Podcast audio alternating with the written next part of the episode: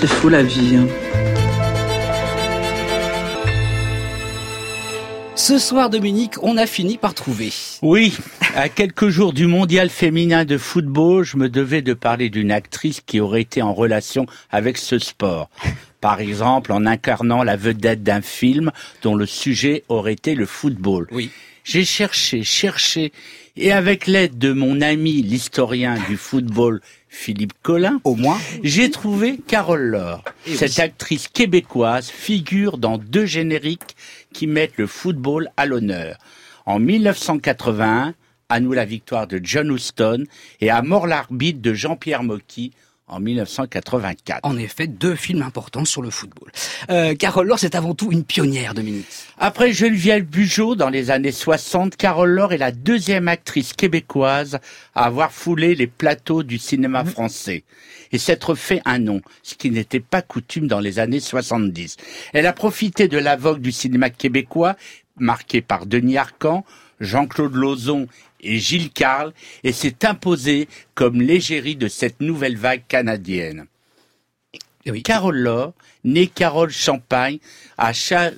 Ouais, Shawinigan, Shawinigan, c'est- voilà. pas très québécois ce nom. Oui. C'est un nom indien, Une ville, une ville située à mi-chemin du Québec et de, de Québec et de Montréal. Elle est adoptée par un couple qui a déjà six enfants et résume son enfance d'une phrase ni pire ni meilleur qu'une autre. Élevée dans une école religieuse très stricte, elle développe une, une passion pour le piano. Elle envisage de devenir institutrice, mais elle rêve de comédie. Elle tente alors sa chance à Montréal, tout en suivant des cours de comédie. Elle donne elle-même des leçons de piano pour subvenir à son indépendance. Et Carole Laure débute au cinéma en 71. Oui, ses premiers pas devant la caméra sont guidés par Jean Chabot, illustre inconnu, pour son film Mon enfance à Montréal. C'est presque autobiographique. Carole a 23 ans et le film est à peine terminé qu'elle donne la réplique à Suzanne Sarandon dans Fleur bleue de Larry Kent. Mais c'est surtout sa rencontre avec Gilles Carle qui lance sa fulgurante carrière. Il l'a choisi pour incarner l'héroïne de son film La mort d'un bûcheron et sa beauté ténébreuse l'érige aussitôt en sexe symbole. Elle retrouve ensuite le cinéaste pour Les corps célestes et la tête de Normande Saint-Onge. Au total, Gilles Carle la dirige sept fois et leur collaboration devient l'une des plus fidèles de l'histoire du cinéma. Et c'est sur le plateau de Gilles Carle que son destin va se sceller. Absolument. Le cinéaste cherche un musicien pour la bande originale du film La tête de Normande Saint-Onge et jette son dévolu sur Lewis Furet. Entre Carole et lui, c'est le coup de foudre. Ils deviennent plus qu'un couple, un duo fusionnel. Pour lui, elle devient une vraie chanteuse. En 1979, il monte un spectacle qui sera présenté à Bobino et qui connaît un véritable triomphe. S'en suivent sept albums et une reconnaissance internationale, notamment au Japon. Si elle est l'incarnation du renouveau du cinéma québécois, Carole Laure se compose aussi une brillante carrière en France.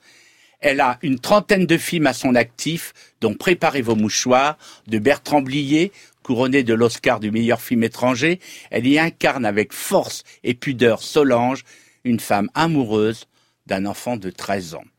Elle joue également dans La menace d'Alain Corneau, Croque la vie de Jean-Charles Taquella et Sauve-toi Lola de Michel Drache, dans lequel elle parvient à éviter tous les pièges de la sensiblerie avec son personnage atteint du cancer.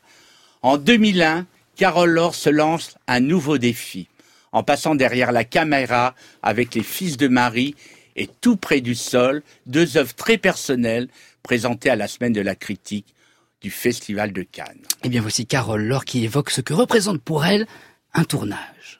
On fait vraiment une vraie famille. Tous les acteurs le disent et c'est vrai. Pendant qu'on tourne un, film, on passe vraiment deux mois à être très très proche des gens. En particulier quand on est obligé d'être à l'étranger. Donc on se retrouve dans les hôtels à vivre très intimement autour d'un produit à faire, une œuvre à faire. Tu fais un film, t'arrêtes, il faut, faut, faut en avoir un autre et un autre. C'est un roulis. C'est des liens très forts courts. Donc, c'est assez débalançant. On est à la fois comme dans une famille très chaude pendant deux mois et tout à coup, ouf, chacun ça. Et c'est très rare qu'on a les mêmes techniciens qui reviennent.